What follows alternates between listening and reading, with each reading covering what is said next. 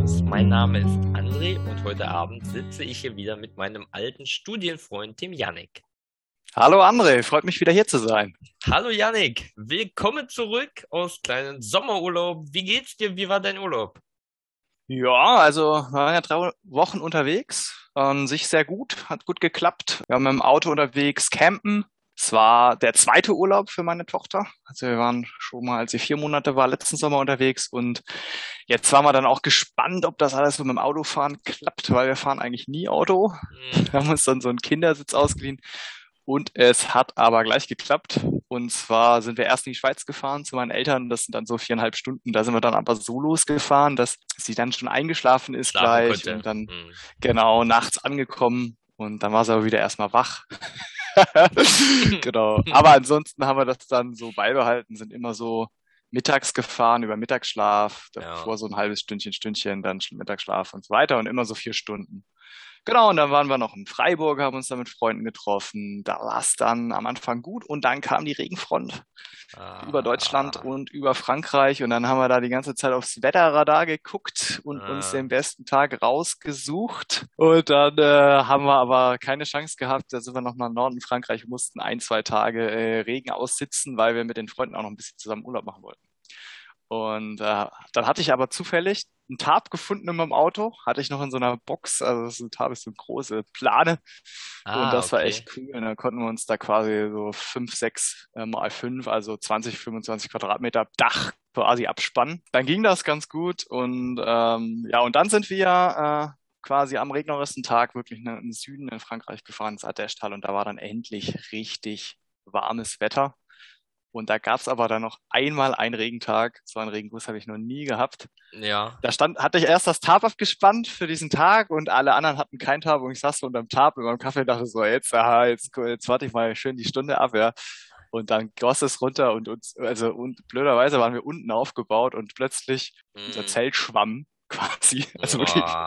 Ja. Und da ist aber so ein Boden drin, ne? Oder so wie so ein Wasserbett, ja. Hört sich auf jeden Fall auch ziemlich krass an mit den Regenfällen. Da, eventuell sprechen wir später nochmal kurz so ein bisschen über die äh, Flutkatastrophe, die es ja auch in Deutschland gab und welche Auswirkungen das eventuell auch auf die Wahlen haben könnte. Auch hier hast du allerdings einiges verpasst. Ja, wir haben ja äh, wieder reichhaltiges Feedback bekommen und ich habe so ein bisschen die letzten Wochen nicht nur genutzt für die äh, Spezialfolge, das Interview mit meinem Kumpel Manu zur äh, Ethik in Grundschulen und Moralentwicklung. An dieser Stelle nochmal ein kurzer Gruß an Manu, der ist nämlich gerade auch mit seiner Familie im Urlaub in Schweden.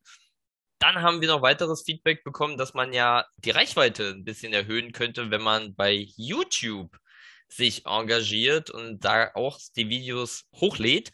Das habe ich getan. Wir haben jetzt eben auch einen YouTube-Kanal. Das heißt, ihr könnt auch da Kommentare hinterlassen. Das ist relativ praktisch. Das heißt, wenn ihr Themenvorschläge habt, Argumentationsideen, wenn ihr äh, ja irgendetwas anfechten wollt, inhaltlich könnt ihr das gerne auch da machen. Ihr könnt natürlich auch gerne ein Abonnement da lassen bei YouTube.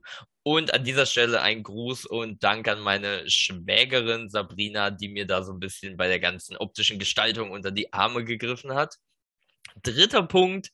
PayPal-Konto ist ja gar nicht so unüblich bei Podcasts. Ähm, wir investieren ja nicht nur so ein bisschen finanziell auch in den Podcast, sondern auch ungemein sehr, sehr viel Zeit mit den Recherchen und den Vorgesprächen und beschaffen auch so ein bisschen Literatur. Und wenn ihr Bock habt, äh, könnt ihr uns ja mal eine kleine Spende rübersenden. Und äh, vielen Dank an dieser Stelle für die Leute, die das bisher auch schon getan haben. So viel dazu zu den kleinen Neuigkeiten, was so das Organisatorische unseres Podcasts betrifft. Ähm, ja, wir setzen heute unsere Wahlprogramms-Spezialreihe fort. Äh, die Bundestagswahl nähert sich mit großen Schritten. Jetzt sind es nur noch fünf Wochen, sechs Wochen, glaube ich. 26. September jedenfalls ist es soweit. Hast du schon dein Kreuz abgegeben per Briefwahl oder wie Hast du vor, das zu machen? Nee, äh, ich über, ja, ich muss tatsächlich Briefwahl noch beantragen, mm. sogar. Ich auch. Ich habe jetzt erst, genau, also, aber das klappt noch. Also das geht ja, meistens ja. relativ flott, ja. Ist noch Zeit. Ja, vergangenes Mal hatten wir ja die CDU und die Linke, während die CDU so ein bisschen mit Passivität in ihrem Wahlprogramm nicht glänzen konnte, konnte die Linke zumindest äh, ein bisschen punkten mit äh, einer relativ guten Steuerreform und einer durchdachten Sozialpolitik, aber in der Außenpolitik wird es wahrscheinlich schwer werden, wieder Koalitionspartner zu finden. Heute dann die zweite Folge mit der FDP und der Grünen. Traditionell stehen die sich ja ziemlich stark gegenüber und ziemlich diametrale Unterschiede kann man da immer feststellen. Und die bekriegen sich ja auch gerne in den Talkshows. Äh, Verbotspartei gegen neoliberale Klientelpolitik besprechen wir im Anschluss nochmal, nachdem wir die beiden so ein bisschen vorgestellt haben. Auch wieder kurz zur Einordnung. 2017 bei der letzten Bundestagswahl lagen die Grünen tatsächlich auf dem letzten Platz der großen Parteien mit knapp 9 Prozent. Die FDP auf Platz 4 mit knapp 11 Prozent vor der Linkspartei. Soviel zur Einordnung. Wahrscheinlich wird sich das dieses Jahr ein bisschen ändern. Ja, Wahlprogramm der Grünen. Janik, hast du soweit vorbereitet? Schieß los. Ja, also insgesamt das Wahlprogramm der Grünen sehr lang, sehr ausführlich, sehr differenziert geschrieben. Man merkt, dass ähm, viele akademische Leute in der Partei sind und dort auch ja, fleißig geschrieben wird. Es ist sehr lang, es lohnt sich auf jeden Fall reinzugucken. Ich kann jetzt gar nicht alle Themen ansprechen in jeder Differenziertheit, sondern ich lege jetzt den Fokus auf die Sachen, die man vergleichen kann zu anderen Parteien ganz gut. Also gerade im Themenumfeld Klima, Ökologie sind die Grünen breiter unterwegs als andere Parteien. Insgesamt werde ich wieder strukturieren, grob in Klima, Soziales, Finanzen, Wirtschaft. Ja, fangen wir mal mit den Grünen an. Da würde man, denkt man direkt ans Klima, also fangen wir mal mit dem Klima an. Klimaschutz und Ökologie. Ähm, was sagen die Grünen dazu? Also das Ziel ist erstmal, dass die bisherigen Ziele hoch müssen oder sollen. Also bisher sind, äh, wollen wir 65 Prozent äh, weniger CO2-Ausstoß gegenüber 1990 bis 2030 erreichen. Das wollen die Grünen auf 70 Prozent hoch und in 2035 wollen sie klimaneutral sein, also 100 Prozent also Neutralität heißt nicht, dass gar kein CO2 ausgestoßen wird, sondern wenn es ausgestoßen wird, wird es eben zurückgeführt. Ähm, also zum Beispiel, indem man Bäume wachsen lässt. Genau, CO2-Preis für Verkehr und Wärme ist ja eingeführt worden. Den wollen Sie, ähm, der ist derzeit bei 25 Euro. Ähm, das müsst ihr auch auf euren Gasrechnungen jetzt bald finden. Also eure Gaspreise zum Beispiel, wenn ihr mit Gas heizt, sollten steigen. Der soll aber bis 2023 auf 60 Euro mindestens hoch. Also der soll deutlich hoch, um eine größere ähm, Wirkung zu erzeugen. Lenkungseffekt, das Thema hatten wir. Ähm, aber das ist den Grünen auch klar. Damit kann sein, dass ich Leute eben stark belaste, äh, denen das sehr wehtun kann. Deswegen wollen sie ein Energieentgelt machen um diese Einnahmen wieder zurückzugeben. Also es geht nicht darum, dass der Staat mehr Geld einnimmt dadurch, sondern dass eine Lenkungswirkung erzielt wird und das Geld, was dann dort eingenommen wird, wird einfach wieder zurückgegeben an die Bürger so dass jemand, der klimaneutral wirtschaftet oder wenig verbraucht, dann eben vielleicht sogar einen positiven Effekt davon hat. Der Kohleausstieg soll 2030 erfolgen, also acht Jahre früher als bisher mit 38. In Summe kann man dann sagen, ich habe jetzt mal so nach Zahlen auch ein bisschen geguckt, was haben wir jetzt für Zahlen, also ist alles schön und gut. Sie wollen deutlich mehr ausbauen äh, an erneuerbaren Energien, das ist klar, aber auch ein PV, also Zahlen wären so 20 GW pro Jahr. Ich weiß nicht, ob das den Hörern jetzt was sagt, ähm, also Gigawatt, das ist ist schon kräftig. 35 Gigawatt Offshore sollen entstehen, ähm, 5 bis 6 Gigawatt Onshore pro Jahr. Ähm, also das Ziel ist einfach, diesen erneuerbaren Energiehochlauf ähm, wieder zu steigern. Jetzt ist die Frage, wie geht das? Ähm, da haben sie jetzt so ein Sofortprogramm. Ähm, da habe ich mal reingelinst, um das quasi umzusetzen. Und da stehen jetzt nicht mehr so viele Zahlen drin, sondern das sind eher Ideen, weil die konkrete Umsetzung natürlich der Regierung und das ist Verhandlungssache. Die Ideen sind ganz gut, finde ich. Also erstmal sollen die Pariser Ziele ins Grundgesetz. Also es gab zwar jetzt dieses Verfassungsgerichtsurteil, aber das kann man ja auch nochmal explizit ins Grundgesetz aufnehmen, so dass jedes Gesetz eben auch geprüft wird oder äh, sich dem Rechenschaft schulden muss, ob es dann eben klimaschädlich sein könnte. Genau. Und ähm, dann eben ja Solardächer, also der Standard soll halt sein, wenn du ein Haus baust, baust du eine Solaranlage drauf. Also jedes Dach quasi, was neu gebaut wird als Standard-Solaranlage. Dann sagen sie aber auch, oh, das Marktdesign von dem ganzen Energiemarkt muss man eigentlich langsam mal ändern. Das ist eben das EEG, also die erneuerbaren Energien sind eigentlich nicht wirklich im Markt mit drin, sondern sind eben fix vergütet. Und so langsam, wenn man jetzt quasi äh, die, die konventionellen Fossilen langsam rausbekommt, muss man mal über das Marktdesign nochmal nachdenken. Das wollen sie auch. Aber was ich vor allem sehr gute Ideen finde, auch ähm, die staatlichen Anteile an den Übertragungsnetzen wieder zu erhöhen. Das hat den Hintergrund, dass da die Investitionen schneller getätigt werden können, dass das schneller vorangeht. Ähm, das weiß ich auch aus eigenem Know-how oder Wissen, dass das natürlich, ja, da gibt es Investitionsstau oder das verschleppt sich durch das wenig Geld zur Verfügung steht. Genau, können wir dann gleich nochmal drüber sprechen. Bei den Finanzen heißt das, dass man für die Schuldenbremse so eine Art Investitionsausnahme machen muss. Ähm, die Schuldenbremse ist ja auch im Grundgesetz. Man muss quasi, äh, um sich verschulden zu können. Und da sagen die Grünen, da muss so eine Investitionsausnahme rein, dass die Schuldenbremse, ähm, so eine Investitionsklausel, dass die da nicht 100 Prozent greift, dass man eben auch Investitionen für die Zukunft tätigen kann. Jetzt habe ich ja gesagt, es ist breiter. Also die Grünen schreiben auch ganz viel über Ökologie, über Wasser wird ein wichtiges Thema sein. Ne? Also Brauchwasser, Trinkwasser, wer darf was entnehmen, Luft. Wir hatten Thema Luftverschmutzung ist ja eigentlich schon nicht mehr in aller Munde, aber war es mal. Also zum Thema Luft schreiben sie zum Müll, zum Artenschutz, zum äh, Verkehr, genau. Und zum Verkehr noch ein bisschen größer, da würde ich nochmal drauf eingehen, weil das ja vielleicht was ist, was auch andere Parteien was zu schreiben, was jetzt ein größeres Thema ist und weil ja die Automobilindustrie auch dann in Deutschland eben stark ist ist, da sagen sie ab 2030 nur noch emissionsfreie Autos zulassen. Dann soll es so eine Art Pendler-Transformationsfonds geben, der quasi unterstützt ähm, zum emissionsfreien Auto. Also auch wieder so ein bisschen so eine Idee, dass äh, Leute, die jetzt stark betroffen sind, äh, wenn ich jetzt emissionsfreie Autos ähm, nur noch zulasse und die vielleicht teurer sind, dass sie da ähm, unterstützt werden, genau, im Transformationsprozess aber auch Tempolimit 130, Sofortmaßnahme bringt auf jeden Fall was. Dann massiven Ausbau der Bahnstrecken, genau, und das auch bis 20, also das 2030 ungefähr, da wollen sie auch die Ziele erhöhen, dass eben Kurzstreckenflüge zum Beispiel sinnlos werden oder eben, weil die Bahn eben das gut abdecken kann. Und auch so Themen sind die Grünen natürlich immer auch stark Ausbau Radwegnetze. Macht auch Sinn, das besser zu gestalten. So, das so zum Thema Verkehr. Also da, das ist eben Verkehr und Klimawende ähm, gehört so ein bisschen zusammen. Ja, dann zweites großes Block. Der große Block ist ja immer Steuern und äh, Finanzen und Wirtschaft in so einem Wahlprogramm. Da streiten sich ja die Parteien dann auch stark und da ist dann auch mit der FDP ähm, eben wichtig, ähm, sich darüber nachzudenken. Das ist im Prinzip das Ziel, kleinere und mittlere Einkommen zu entlasten und höhere Einkommen zu belasten. Insgesamt wollen sie einfach den Grundfreibetrag erhöhen in der Steuer, um eben schon mal ganz kleine Einkommen ähm, zu entlasten.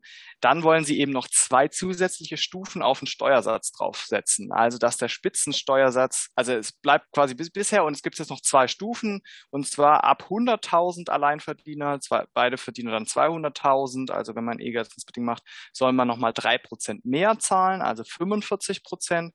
Und wenn man ab 250.000 ist dann die letzte Stufe Jahreseinkommen, dann 48 Prozent Steuern. Und aber, was ich eine ganz spannende Idee finde, ist, dass Managementgehälter, die über 500.000 liegen, dann eben nicht mehr als Betriebsausgaben zugelassen werden sollen. Also exorbitant hohe Gehälter sozusagen sind dann auch nochmal teurer für die Unternehmen, wenn sie das wirklich machen wollen.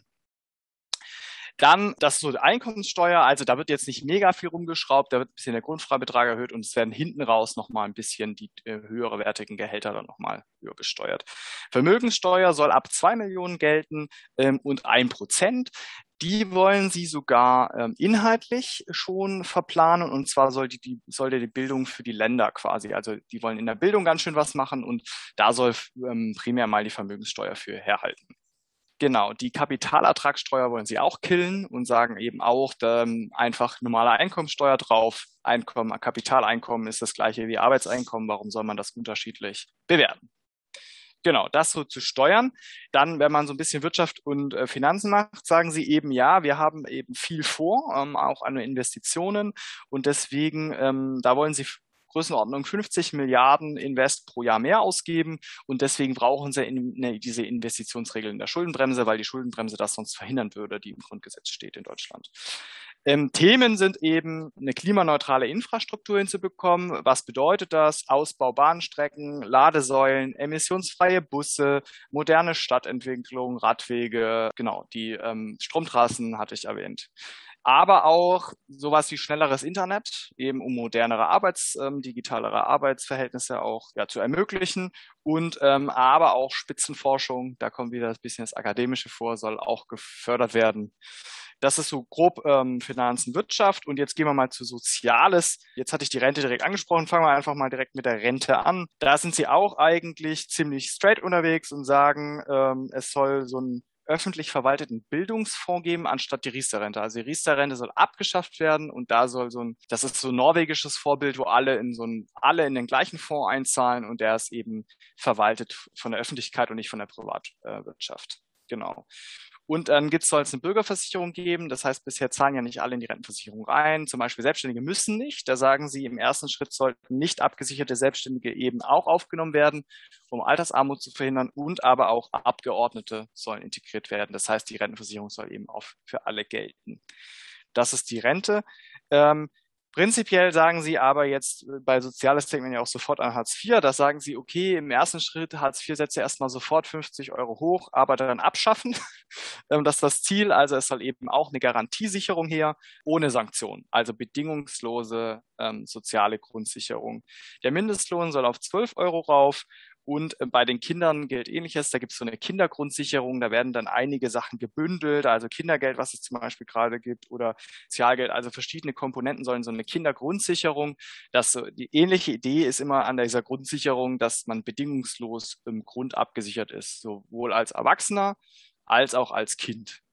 Zum Wohnen kann man noch sagen, vielleicht gehört auch noch ein bisschen dazu. Ähm, da wollen sie einen bundesweiten Mietendeckel Prinzipiell ist aber Soziales auch hier wieder, will ich noch sagen, viel, viel breiter. Also die Grünen sprechen ganz viele Themen an zum Zusammenleben, Feminismus, Queerpolitik, äh, Menschenrechte, also internationales Zusammenleben, ist alles Thema an dem Wahlprogramm, was sie da vorhaben für Maßnahmen. Beschreibe ich hier jetzt alles nicht, weil es, glaube ich, für die Vergleiche zu den Parteien und an Bildung so als letzter Punkt, da sagen sie, ja, also das Ziel soll halt sein, dass ähm, Schulen so ein Unterstützungsort für die ganze Familie sind. Das heißt, das soll irgendwie gut leistbar sein. Es, die IT soll irgendwie besser werden. Also die, dieses Digitalisierungsthema haben sie irgendwie stark auch mit drin. Aber äh, sie wollen auch zum Beispiel extra Geld für Schulen geben, wenn die sich lo mit lokalen Akteuren kooperieren, mit Vereinen, mit Musikschulen. Also wenn die quasi das Nutzen, dass dort auch noch andere ähm, Institutionen, dass sie da so ein bisschen besser die Schule vernetzen, dass das so in Summe irgendwie so eine, genau, ein Unterstützungsort für die ganze Familie ist. Ähm, und für die Uni, da, ähm, wie das akademische, der akademische Mittelbau soll mehr Stellen bekommen, ta keine Tarifsperre, die es da gibt. Ja, Frauenanteil sowieso mindestens 40 Prozent auf allen Ebenen dort. Und ähm, das noch wichtig vielleicht für alle Studierenden. Das BAföG soll abgeschafft werden und auch ersetzt durch eine Grundsicherung für alle Studierenden Azubis. Also wir haben dieses Thema Grundsicherung drin. Man merkt, es soll so ein Mindestsozialmaß geschaffen werden, dass alle zur Schule gehen können, alle studieren können, Kinder quasi grundgesichert sind, Erwachsene grundgesichert sind. Das ist da ähm, im Sozialen sozusagen dieser Grundtenor. Genau, so ganz grob würde ich sagen, ja, die Themen.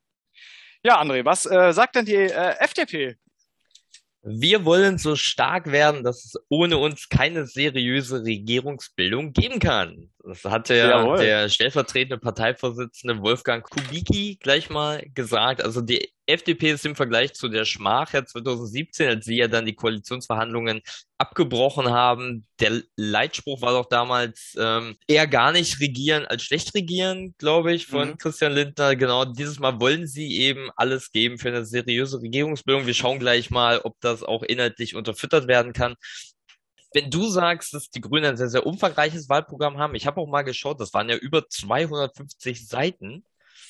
Mhm. FDP-Wahlprogramm ist das kürzeste mit 75 Seiten Fließtext, 91 Seiten insgesamt mit Vorwort und so, ist relativ klein. Ganz vorne prangt in riesengroßen Buchstaben, ähnlich wie so ein Jahrmarktplakat, irgendwie der Titel drauf, nie gab es mehr zu tun. Wahlprogramm der Freien Demokraten.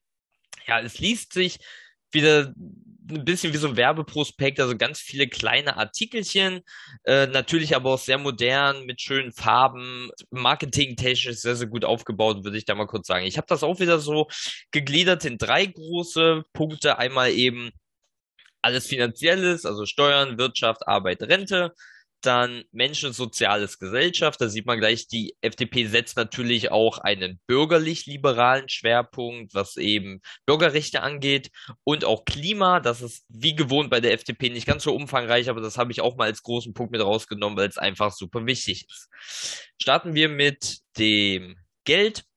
Die FDP ruft immer ganz laut aus Steuersenkungen und will sich damit nach links abgrenzen. Den Linken wird ja immer vorgeworfen, also Grüne, SPD und der Linkspartei, dass sie die Steuern erhöhen wollen. Besprechen wir dann gleich in der Diskussion auch nochmal, für welche Einkommensgruppen denn hier die Steuern gesenkt werden und für welche denn erhöht werden. Was man eigentlich nicht noch zwingend erwähnen muss, ist die Abgrenzung zur Linkspartei mit dem Bekenntnis zur NATO. Das steht auch separat drinne. Genau, fraglich bleibt dann natürlich, wie man diese Mehrausgaben durch, durch Corona abfangen möchte, also die Mehrausgaben durch die Steuersenkungen und die Mehrausgaben durch äh, die Corona-Pandemie. Denn die FDP setzt sich zusätzlich für den Erhalt der Schuldenbremse ein und möchte sogar einen Tilgungsturbo starten und die Schuldenquote unter die 60 Prozent der Maastricht-Kriterien bekommen. Wie die CDU sprechen wir auch wieder von der Abschaffung des Solis. Wir erinnern uns aber an die letzte Folge, dem bezahlen eh nur noch die hohen Einkommen über 100.000 Euro. Ganz wichtiger Punkt besprechen wir gleich auch nochmal in der Diskussion. Der Spitzensteuersatz soll nach rechts verschoben werden. Momentan startet der so bei 58.000 Euro äh, Jahresbruttogehalt und er soll dann bei 90.000 Euro starten. Es wird also alles so ein bisschen nach rechts verschoben und dadurch wird natürlich die Steuerlast gerade so im Mittelstand ein bisschen reduziert. Was das wirklich bringt, besprechen wir gleich nochmal. Abgabenquote, also Steuern plus Sozialausgaben, das, was quasi abgezogen wird von eurem Bruttoeinkommen, soll auf unter 40 Prozent wieder herabgesenkt werden, ist aber momentan auch bei 41,4 Prozent, also eh nicht viel höher. So Erbschaftssteuer, Vermögensteuer, keine einmalige Abgabe, wie es bei der Linken war. Wird natürlich alles abgelehnt, ist klar. Ein Entfesselungspaket für die deutsche Wirtschaft soll mit einer Investitionsinitiative gestartet werden. Die Unternehmenssteuern auch wieder wie bei der CDU auf 25 Prozent gesenkt werden. Ein guter und wichtiger Punkt ist aber auch der Bürokratieabbau. Das wird doch gleich am Anfang beschrieben. Da würde ich mal ganz kurz zitieren, ich denke, da können sich nämlich viele wiederfinden und ich glaube, das ist wirklich ein Punkt, der auch vielen in Deutschland oder im deutschsprachigen Raum in Österreich ist, ist nicht viel anders äh, dolle aufstößt. Während andere Staaten ihre Verwaltung digitalisiert haben, haben wir an Formularen und Zettelwirtschaft festgehalten. Während andere Staaten ihr Gesundheitssystem digitalisiert haben, haben sich unsere Gesundheitsämter gegenseitig Faxe geschickt. Hochqualifizierte Beamtinnen und Beamte haben Listen abgetippt, statt mit Hilfe moderner digitaler Technologien effektiv Infektionsketten nachzuverfolgen. Während andere Staaten per SMS zu Impfungen einladen, unter anderem auch Österreich, haben wir Impftermine per Brief vergeben. Also das ist ein wichtiger Punkt. Bürokratieabbau, ein bisschen so Entschlankung des Staats, kann an der einen Stelle gut sein, an der anderen schlecht. Können wir vielleicht auch gleich nochmal besprechen. Zum Thema Arbeit setzt sich die FDP stark für Arbeitszeitflexibilisierung ein. Homeoffice soll äh, rechtlich äh, auf soliden Füßen stehen. Steuerliche Förderung von Betriebskindergärten also da kommt die FDP auch wieder diesem Effizienzgedanken so ein bisschen nach. Es soll eine gesetzliche Aktienrente geben. Das fand ich sehr interessant. Das ist ähnlich so, wie du das auch formuliert hast. Es soll quasi dann in gesetzliche Aktien investiert werden, die dann halt, wenn man in Rente geht, später wieder zurückgezahlt werden. Und ein Prozent der Mehrwertsteuer soll zusätzlich in Bildung investiert werden. Immerhin. So, ein wichtiger Punkt bei der FDP, und den finde ich ja auch gar nicht so schlecht, ist der ganze große Bereich Menschen, Soziales, Gesellschaft. Also sehr progressive Elemente wie der Partnerschutz in Ergänzung zum Mutterschutz haben den Eingang in das Wahlprogramm gefunden. Das finde ich relativ gut. Also der andere Elternteil darf dann auch zehn Tage Auszeit beantragen nach der Geburt des Kindes und das wird dann genauso finanziert wie der Mutterschutz. Unternehmen ab 500 Beschäftigten müssen zukünftig ein Konzept vorlegen, wie die Bezahlungsgleichheit von Frauen und Männern gewährleistet wird. Mehr Elternschaften sollen kommen. Ein Kind kann dann bis zu vier Elternteile haben. Adoptionsrecht für alle. Liberalisierung der Sterbehilfe. Cannabis soll liberalisiert werden und in entsprechenden Lizenzgeschäften verkauft werden. Keine Vorratsdatenspeicherung, keine Staats Staatstrojaner, keine Online-Durchsuchung. Ich glaube, mit diesem ganzen Bereich Menschen, Soziales, Gesellschaft können sich viel identifizieren und das ist auch der bürgerlich-liberal gute Teil der FDP. Kommen wir zum Klima. Äh, hier gibt es relativ große Unterschiede zu den Grünen. Hier schreiben sie im Wahlprogramm German Mood statt German Angst. Ja, der CO2-Preis als Marktmechanismus soll ausgeweitet werden und soll auch als einziges wirkliches Instrument herhalten für die Abwendung der Klimakrise. Ich verweise da gerne auf unsere Utilitarismus-Folge, denn da haben wir so ein bisschen den Marktmechanismus als Grundprinzip erklärt und hatten eben auch den CO2-Preis als Beispiel. Er soll noch stärker ausgeweitet werden auf den Verkehr die Rückgabe, ähnlich wie es auch bei den Grünen ist, gibt es auch hier ein Rückgabekonzept, um eben diesen Lenkungseffekt herzustellen. Und zwar soll es hier eine Klimadividende geben und die EEG-Umlage wird abgeschafft. Dadurch soll dann das Geld wieder reingeholt werden, was dann die Menschen über den höheren CO2-Preis zahlen. Ein wichtiger Punkt ist auch, die FDP will alles hinsichtlich des Klimas an das CO2-Budget koppeln. Also auch den CO2-Preis zum Beispiel.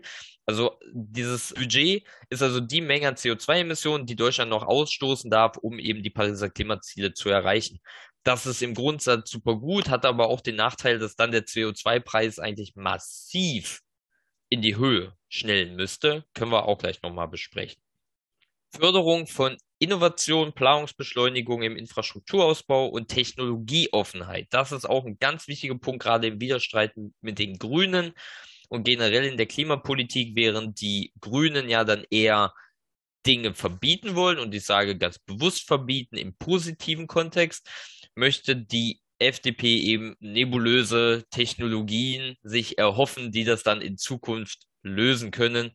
Christian Lindner spricht dann immer von einem marktwirtschaftlichen Ideenwettbewerb und von einem Gründergeist, der geweckt werden muss. Ganz interessant fand ich auch, ich hatte jetzt ein, zwei Sommergespräche mit ihm mal gesehen und er nimmt dann auch immer ein Beispiel, wo irgendwie eine BASF-Fabrik gerne ihren ganzen Strom durch Wasserstoff herstellen würde, aber es scheitert an dem Planungsverfahren. Und das ist für ihn ein ganz, ganz wichtiges Beispiel dafür, dass man nichts weiter in der Klimapolitik tun sollte, außer eben die Planungsverfahren und äh, die Planungskonzepte zu beschleunigen und die Infrastruktur besser auszubauen. Dann könnte sich diese Fabrik ihren Strom mit Wasserstoff mhm. herstellen, aber das ändert global genau nichts. Genau, so. Kommen wir noch zum Verkehr. Keine Tempolimits, keine Dieselverbote. Auch hier soll der CO2-Preis alles richten. Abschaffung der Luftverkehrssteuer auch mhm. spannend. Also eher noch ein ja, finanzieller Lenkungseffekt, dass mehr geflogen wird, weil günstiger. Bahnprivatisierungen auch so ein Punkt, der mir persönlich schon seit Jahren aufstößt. Die ganze Infrastruktur soll von der Deutschen Bahn hergestellt werden und auch gewährleistet werden und instand gehalten werden. Aber den Vertrieb wickeln dann privatisierte Bahnunternehmen ab, wie zum Beispiel der Metronom in Niedersachsen, der dann eben auch das Alkoholverbot einführt in den Bahnen. So viel zum Thema Liberalismus. Zum Abschluss noch ein kleines Schmankerl zum Thema Verkehr. Das fand ich auch sehr amüsant. Ich zitiere. Den rechtlichen Rahmen schaffen und gezielt fördern wollen wir Sprunginnovationen wie das autonome Fahren, das Hochgeschwindigkeitssystem Hyperloop, Drohnen oder Flugtaxis.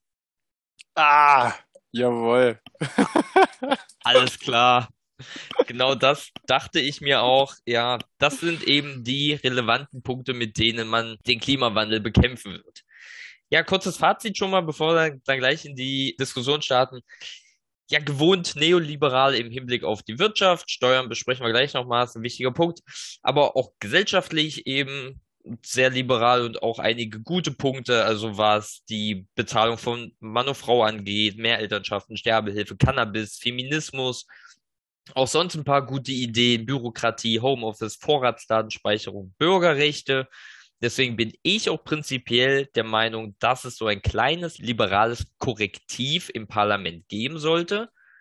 aber die Betonung liegt hier auf klein. Mhm. Ja. Ja, genau. Also man merkt, ne, also äh, in diesem menschensozialen Gesellschaft könnten die schon gut mit den Grünen, aber ich im auch, Klimaschutz, ja. Technologieoffenheit heißt ja auch äh, Atomkraft, äh, nukleare Technologie. Also warum nicht offen dafür? Richtig. Haben wir schon abgeschafft, ja. Richtig. Und das ist eine Umschreibung dafür, ja. würde ich sagen. Ja. ja. Ähm, liest man auch schon wieder in den Zeitungen, dass viele sagen, die wird zurückkommen, äh, so äh, Pseudo-Experten, wenn man sich mal so ein bisschen damit beschäftigt. Und das geht halt für die Grünen gar nicht. Das soll sogar ins Grundgesetz, dass das auf keinen Fall mehr Boah. gemacht wird. Ja, genau. Also allein da schon, wenn man sich jetzt Leute denken, FDP und Grüne, da beißen die sich schon, glaube ich, ziemlich stark. Ja, ähm, zumal ja auch wirklich in der Öffentlichkeit schon wieder debattiert wird über äh, Jamaika-Koalition. Ich finde ja auch immer witzig, welche Namen dann gegeben würden für diese Farbkombinationen. Und ja. Jam Jamaika wäre ja dann eben äh, CDU, Grüne und FDP. Ja, was sich eigentlich komplett beißt, das geht ja eigentlich gar nicht. Genau, also die FDP und die CDU können ja mit den, mit den Pflanzen steuern, haben die ja, ja quasi voneinander abgeschrieben.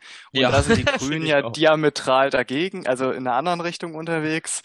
Also da kannst du ja quasi FDP und CDU zusammenlegen, ne? Unternehmen, Unternehmenssteuer oder ähm, Steuererleichterung, Soli abschaffen, das Soli ist ja alles, genau. alles sehr ähnlich. Also da machen die ja zusammen Haken.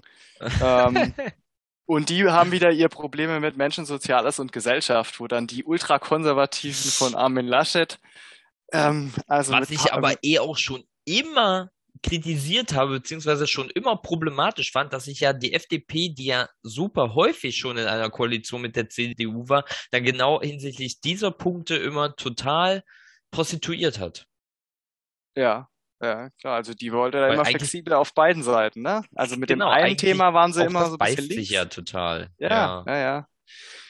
Genau. Und Aber was ja. ja. auch ähnlich wie die CDU herkommt, ist äh, die, die Tatsache, dass es so ein bisschen an Finanzierungsalternativen fehlt. Also man ist eben für Steuersenkungen. In allen Einkommensschichten gibt's ein bisschen mehr auf dem Lohnzettel hinterher, aber auch die Abgabenquote wird geringer die Mehrausgaben durch Corona äh, bekommt man einfach so hin. Eine Investitionsoffensive und das aber alles ohne Neuverschuldung und dann soll sogar noch äh, die alten Schulden mit dem Tilgungsturbo getilgt werden. Ja, Wo also soll denn das Geld habe ich auch nicht verstanden. Ja. aber die habe ich tatsächlich auch nicht verstanden, ähm, wie das funktioniert. Ja, das ähm, und auch das wirft ja dann auch wieder so ein Licht auf die Wahlprogramme, dass das einfach teilweise utopische Hirngespinste sind, die sowieso nicht wirklich realisierbar werden. Ich fand auch sehr, sehr zynisch, fand ich einen Satz, den würde ich auch noch gerne zitieren. Alte Irrwege finden neuerdings immer mehr Zulauf. Rechte versuchen, die Menschen durch Merkmale wie Herkunft, Kultur, Religion, sexuelle Orientierung oder Hautfarbe zu spalten. Linke versuchen, die Menschen durch Merkmale wie Erfolg, Einkommen oder Vermögen zu spalten und gegeneinander in Stellung zu bringen. Wow. Mhm. Das ist, das ist schwierig, das zusammenzuschmeißen, ehrlich gesagt. Das ja. ist krass. Das fand ich auch ziemlich ja. krass. Dabei hatten wir ja genau in der letzten Folge auch besprochen, dass ja die Linke eben für Steuersenkungen ist, für die unteren Einkommensschichten, für Steuererhöhungen in den oberen Einkommensschichten. Und ich bin da ich nenne das eigentlich nicht Spaltung, sondern ich nenne das eigentlich ein Angleichen der Gehälter ja. und damit irgendwie auch ein Zusammenführen der großen Schere zwischen Arm und Reich. Aber das Wort Ungleichheit, egal in welcher Hinsicht, sozioökonomisch oder gesellschaftlich, taucht auch in dem Wahlprogramm der FDP gar nicht auf. Gibt's nicht. Ja, also können wir gleich sagen, ist total, äh, was die quasi implizieren wollen, was aber richtig übel ist. Ja, das muss man wirklich sagen, inhaltlich, dass man sozusagen als Reicher tabuisiert wird und diskriminiert wird. Mhm. Und das ist dort inhaltlich richtig, das ist wirklich falsch. Ja, also als reicher äh, weiser Unternehmensbesitzer, sage ich mal, ist man eben der Privilegierte. Und ähm, dann zu behaupten, man wird jetzt diskriminiert und das mit Rassismus oder ähm, eben ja, ja anderen Ungleichheiten zu vergleichen, das ist einfach wirklich übel. Ja. Das ist krass, ja. Das sei ja, ja, ziemlich ja. krass. Der Profiteur vergibt, gibt sich in die Opferrolle, um sein, ja, sein, sein Privileg, sein Wohlstand ähm, zu verschleiern, ja. Genau, genau, genau, genau. Das muss man wirklich an der Stelle sagen. Das äh, ist ein harter Satz. Da Während ja da gerade auch eben die Grünen wirklich etwas Sinnvolles machen, indem sie nämlich einen höheren Grundfreibetrag in ihr Programm schreiben, weil nur das hilft, wenn man ehrlich ist, den unteren Einkommen in, auf ihrem Lohnzettel. Bei denen bringt nämlich gar nichts, dass der Spitzensatz von 58.000 auf 90.000 Euro gestreckt wird. Das bringt den unteren Einkommen bis 40.000 Euro fast gar nichts. Gut, aber das ist natürlich wahrscheinlich auch nicht das Klientel der FDP und deswegen, äh, die wollen natürlich äh, den Womit wir wieder bei dem ziehen. Wort Klientelpolitik sind. Sie wollen junge Leute, die aufstrebend sind und die wollen sie gewinnen mit dem Programm, denke ich. Ne? Ja. Und super toll. Ich habe dazu auch wirklich noch Zahlen gefunden vom Leibniz Zentrum für europäische Wirtschaftsforschung. Habe ich euch auch mal in die Show Notes gelegt. Ähm, da werden alle Steuermodelle ausgewertet und da gibt es eine schöne Tabelle, welche Einkommensschichten denn bei welcher Partei hinterher mehr oder weniger auf dem Konto haben hinsichtlich mhm. des, des Jahreseinkommens. Und das finde ich eigentlich super. Da kann man nämlich schön sehen, bei 20.000 Euro bis 40.000 Euro hat man am meisten Geld bei der Linken, am wenigsten bei der CDU. Und ganz entscheidend ist eben bei den hohen Einkommen, bei 300.000 Euro Jahreseinkommen da bezahlt man bei Grünen und SPD ungefähr 12.000 Euro mehr, bei den Linken 70.000 Euro mehr und mhm. bei FDP bekommt man aber 18.000 Euro mehr. Also da mhm. hast du nicht weniger auf dem Konto, sondern mehr auf dem Konto und sogar noch ähm, sechsmal mehr als diejenigen, die nur 20.000 Euro verdienen. Also auch da sieht hm. man schon, wo es hingeht. Man streckt zwar den Spitzensteuersatz, davon haben aber relativ wenige was, aber dadurch, dass man den Soli abschafft und die Unternehmenssteuern senkt und sowas, profitieren eben genau die hohen Einkommen. Das ist eine wunderschöne Tabelle. Schaut euch das mal an und entscheidet dann nochmal, wen ihr wählt und in welcher Einkommensschicht ihr denn seid. Weil gerade auch, ich sag mal, bei dem Durchschnittseinkommen, 40.000 Euro, geht man bei FDP und CDU fast null raus ist völlig egal, während man bei linker SPD und Grüne 4.000 bis 5.000 Euro mehr hat. So viel auch zu dem Thema Steuersenkungen versus Steuererhöhungen. So pauschal genau. darf ja. man das nicht sagen. Genau, also so, so gehen die aber natürlich immer rein. Sie, sie argumentieren in den Shows über einen Spitzensteuersatz und sagen, die wollen den Spitzensteuersatz anheben, die wollen ja die Steuern anheben, ähm, aber eben nicht für alle. Und äh, da muss man differenziert drauf gucken. Ja. Ja. Das ist auf jeden Fall witzig, fand ich noch den, oder nicht witzig, ähm, interessant ist natürlich noch, ähm, wenn du nur über den CO2-Preis die Lenkungssteuer machst, das aber mhm. ans Budget koppelst, äh, da, den Punkt, den du genannt hast, ja. schon eigentlich, ja, dass sich der CO2-Preis dann mega entwickeln kann oder auch wird vielleicht. Damit kannst du auch einen Markt völlig irritieren. Also so zu, viel zum Thema äh, der Markt ist immer dann gut gesichert. Wir hatten ja auch das Thema Markt. So ein Markt ist fragil. Mhm. Hier muss man, ähm, damit er funktioniert, also da, da spricht man ins Marktdesign, das, das ist dieser Begriff, ja. Ich muss quasi mir Gedanken machen, wie ich den konzipiere, damit dieser Mechanismus gut funktioniert. Und wenn ich da so so fette Sprünge oder so Ungewissheiten in diesem Preis habe, dann mache ich Investitionsstau. Also wenn ich eine Investition tätigen will und überhaupt mir überhaupt nicht klar ist, wie sich der CO2-Preis ähm, entwickeln könnte, weil das einfach nicht vorhersehbar ist, weil es ans Budget gekoppelt ist und dann ist dicht und dann wird er unendlich teuer sozusagen, dann habe ich Angst davor. Sehr guter Punkt, sehr guter Punkt. Ja, weil eigentlich muss der CO2-Preis dann explodieren. Es geht eigentlich gar nicht anders, weil das Budget ja eigentlich viel, viel kleiner ist, als dem Menschen weiß gemacht wird. Genau, und deswegen wollen ja alle, äh, wollen ja die Parteien nachschärfen, beziehungsweise ist teilweise auch immer noch nicht äh, ambitioniert genug. Und deswegen kann es gar nicht anders so laufen, als ob der CO2-Preis dann durch die Decke geht, ja. ja. Der neue Klimabericht hat ja dann auch schon wieder gesagt, 1,5 Grad ist jetzt in äh, 2030 wahrscheinlich schon erreicht. Habe ich sogar auch noch ein paar Zahlen mitgebracht. Der IPCC meinst du, oder? Von dem Weltklimarat. Genau, den ja. Wie eben du gerade auch sagst, selbst das 2-Grad-Ziel nur mit sofortigen Klimaschutzmaßnahmen und ich habe auch noch ein paar Zahlen mitgebracht, was dieser IPCC-Report eigentlich ist für diejenigen, die immer noch zweifeln. Ja. Da arbeiten 234 AutorInnen aus 65 Ländern, die mehr als 14.000 wissenschaftliche Arbeit ausgewertet haben. Also die erstellen diesen IPCC-Bericht Und viel mehr wissenschaftliche Evidenz geht dann einfach nicht. Und vor wenigen Tagen gab es den europäischen Hitzerekord mit 48,8 Grad auf Sizilien. Also, mhm. da möchte ich dann auch nochmal diesen marktoffenen Technologiewettbewerb ansprechen. Das bringt überhaupt nichts, wenn in 20 Jahren Wasserstoff die Lösung sein wird. Dann ist es einfach zu genau. spät. 2030 ist in neun Jahren. Genau. sich das einfach ist, vor Augen halten. Das ist ja. eigentlich jetzt schon utopisch, aber dann noch wirklich wie auch die CDU mit so einem Wahlprogramm zu kommen und das so ein bisschen wegzuschieben. Ja, also das war ja auch der, ich weiß nicht, wann der letzte draußen war, wie viele Jahre der jetzt her ist, zwei oder drei vielleicht, oder? Nee, und da war es ja noch. 2013, glaube ich, hatte ich gelesen. Also ist ein paar also, Gut, da Jahre war aber der. Pfad ja noch 2035, 1,5 mm. Grad. Äh, und jetzt haben sie eben gesagt, es geht schneller, als wir dachten. Ja als ja. damals. Jetzt haben sie noch mehr ausgewertet und es geht noch schneller. Ja, und ähm, man hatte immer mehr Erkenntnisse und die führen nicht dazu, dass es langsamer geht, sondern äh, die Modelle werden ausgefeilter und damit merkt man, wie schnell es geht. Genau, Richtig, kann man damit auch vertrauen.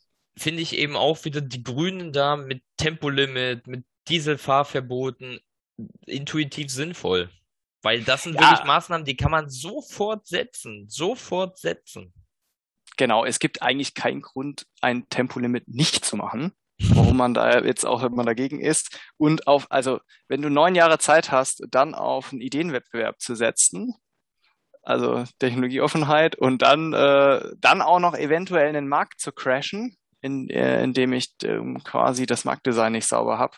Mhm. Und dann noch ein Investitionsstau, da passiert da nicht viel. Ich finde es trotzdem spannend, glaube ich, bei der Wahl, weil eben ähm, dieser Block Menschen, Soziales und Gesellschaft eben ähm, wieder auf die linkere Seite gut passt. Ja, genau. Ja. Das ist auch der Punkt, der mich immer bei der FDP so ein bisschen irritiert hat. Also einerseits sind die mir so fern und gerade was Wirtschaft und Steuern angeht, sind die wirklich, glaube ich, von allen Parteien am entferntesten die AfD, schauen wir nächste Woche mal, was die eigentlich hinsichtlich der Wirtschaft wollen, weiß ich spontan auch gar nicht. Aber eben dieser gesellschaftliche Bereich, der ist eigentlich immer ziemlich attraktiv, ja. Ja, also man muss halt sagen, die FDP ist halt straight ähm, dogmatisch im Liberalismus. Genau, und wenn man jetzt sagt, es gibt aber Themen, wo der Staat eben stärker sein muss, der öffentliche Sektor muss hier stärker sein, dann beißt sich das einfach, ja. Ja, aber trotzdem, ja, also es ist immer die Frage dann, wie sich die Koalition da ergibt, aber ich glaube, dass das eine zähe Verhandlung ist, äh, wenn auch, die mit den Grünen oder den Linken. Jahr, gerade aufgrund dessen, dass ja auch die CDU dieses Jahr relativ schwach sein wird. Die Umfragewerte sind ja mittlerweile auch nur noch so über 20 Prozent, irgendwie 24, 25 Prozent. Das werden schon sehr, sehr zähe Verhandlungen, weil alle Parteien so ein bisschen ähnlich sind. Es gibt gar nicht mehr diese 35, 40 Prozent Parteien, die irgendwie äh, den Großteil des Parlaments stellen und dementsprechend auch den Großteil der Macht innehaben, sondern alle Parteien sind ziemlich eng beieinander. Ja, und, und deswegen müssen sie auch genug Punkte auch ihre, genau. ihre Inhalte rüberbringen, ja. Genau, also du musst halt, wenn du genug Prozente hast, auch genug Punkte verwirklichen können.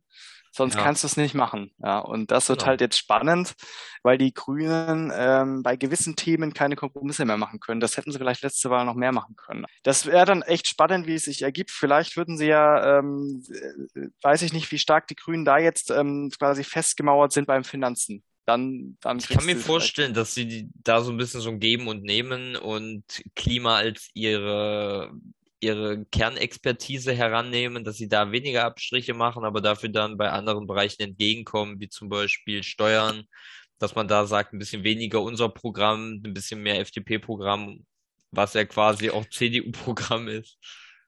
Ja, was aber dann auch schade wäre für die Gesellschaft. Ne? Wir hatten das ja auch besprochen mit Piketty äh, und so weiter. Also man muss wieder ein bisschen gleicher werden. Und die Frage ja. ist auch sowieso die Legitimation. Die Ungleichheit wächst da stark.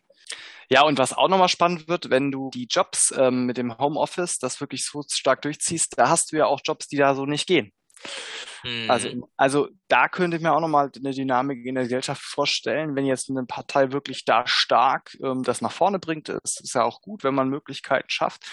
Aber mhm. es gibt ja eben so eine und solche Jobs und dann differenziert sich das noch stärker, ja. Also ja, ja, okay. Es bleibt spannend vor allem bleibt dann auch wirklich so das äh, Kanzlerinnenamt spannend, ja. Wer es dann nun wird, wer dann nun wirklich stärkste Kraft wird, ob die Grünen noch die CDU überholen können, gerade jetzt mit der Flutkatastrophe. Wir hatten es ja auch 2002 gesehen bei Schröder. Ja, bei dem Elbhochwasser, wie er da mit Gummistiefeln in den Städten herumgestarkst ist. Und da habe ich auch noch was gefunden, genau, dass der Stimmenanteil der SPD in den betroffenen Gebieten damals, ja, zur Bundestagswahl 2002 um mindestens sieben Prozent höher war als vor der Flutkatastrophe. Also, mhm. dass diese, diese Flutkatastrophe wirklich dazu geführt hat und einfach dieses Krisenmanagement, einfach dieses, dieses Dasein auch als Staatslenker, dass man sich zeigt, dass man repräsentative Aufgaben übernimmt. Das hat dann wirklich zu sieben Prozentpunkten in den entsprechenden Bezirken gereicht. Das ist schon eine ganze Menge. Und die Grünen könnten jetzt daraus auch Kapital schlagen aus der Flutkatastrophe.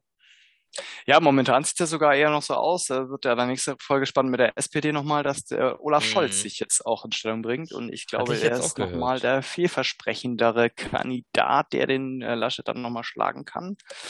Ähm, die sind jetzt ziemlich zusammengerückt auch schon. Ne? Ja, zumal also, auch bei spannend. Umfragen, bei Umfragen, die nur nach der Kanzlerin fragen, ja Scholz eh schon immer auf Platz eins war. Also wenn man nur den genau. Kanzler, die Kanzlerin selber wählen könnte, direkt, da war Scholz schon immer der kompetenteste. Also ähm, das wird da noch, also es ist tatsächlich ein Dreierrennen. Es bleibt spannend, genau. In dieser Hinsicht wünschen wir euch noch einen schönen Tag. Wir verweisen dann auf die nächste Wahlprogrammfolge, die wir eigentlich auch schon nächste Woche aufnehmen wollen, damit ihr das dann parat habt, um euch vier Wochen lang nochmal den Kopf zu zerbrechen, wen ihr denn nur eigentlich wählen wollt. Da besprechen wir dann die SPD und die AfD. Hast du noch abschließende Worte, Janik? Nö, genau. Also nach der Wahlprogrammfolge geht's dann wieder mit einer neuen Reihe los. Das hatten wir ja schon erwähnt. Das wird dann die Machtreihe. Da sind wir auch schon intensiv in der Vorbereitung. Und äh, da freuen wir uns natürlich auch drauf. Aber jetzt machen wir erstmal noch die Spezialfolge fertig und dann geht die neue, die neue Reihe los, dann auch wieder mit philosophischen Input. Richtig, ja, mit sehr, sehr starken philosophischen und soziologischen Input. Genau, noch eine kurze Erinnerung an YouTube und PayPal und in diesem Sinne von mir äh, auf Wiedersehen. Tschüss, auch von mir, bis bald.